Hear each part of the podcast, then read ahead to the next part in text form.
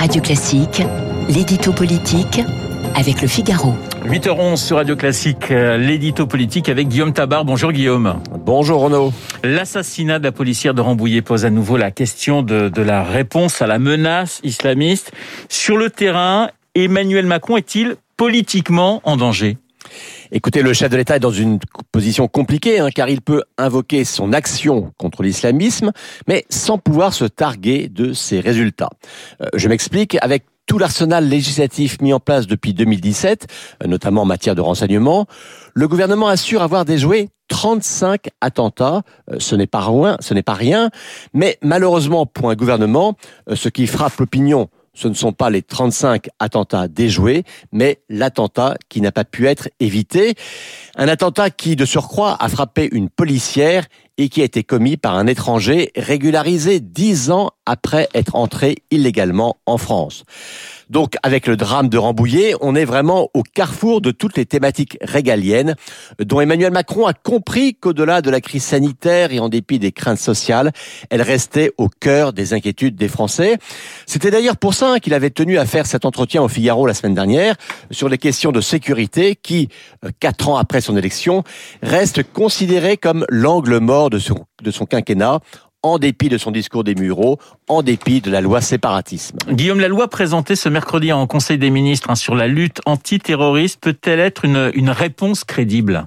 Bah, Écoutez, paradoxalement, ce qui crédibilise cette loi, c'est qu'elle était, qu'elle était dans les tuyaux avant l'attaque de vendredi. Car il n'y aurait rien de pire qu'une loi bricolée à la hâte sous le coup de l'émotion. Vous savez, hein, quand on court après l'actualité, elle va toujours plus vite que vous. Donc cette nouvelle loi antiterroriste, elle était dans les tuyaux. Tout comme il faut le rappeler, la loi séparatisme avait été annoncée avant l'assassinat de Samuel Paty. Mais ça ne suffit pas. On voit aujourd'hui que l'opposition de droite pose la question du lien entre terrorisme et immigration. Alors c'est encore tabou, hein, comme il y a encore peu. Rien que faire le lien entre terrorisme et islamisme était tabou, car faire le lien, c'était encourir l'accusation d'amalgame. Bien, faut reconnaître qu'Emmanuel Macron lui-même, hein, après la série des actes de 2020, avait confié, c'était également un de nos confrères du Figaro, qu'une part du terrorisme peut être liée à une forme d'immigration lien encore timide, mais sans poser un signe égal qui effectivement n'aurait pas de sens, poser la question du lien entre terrorisme et immigration et donc chercher les moyens de le couper, ce sera quand même sans doute un des thèmes de la campagne de 2022. Alors cela annonce-t-il une course-poursuite à, droite sur ce sujet, Guillaume? Ben, je ne crois pas qu'il faille se situer sur cette échelle gauche-droite, dans le jeu politique peut-être, hein, mais au sein de l'opinion.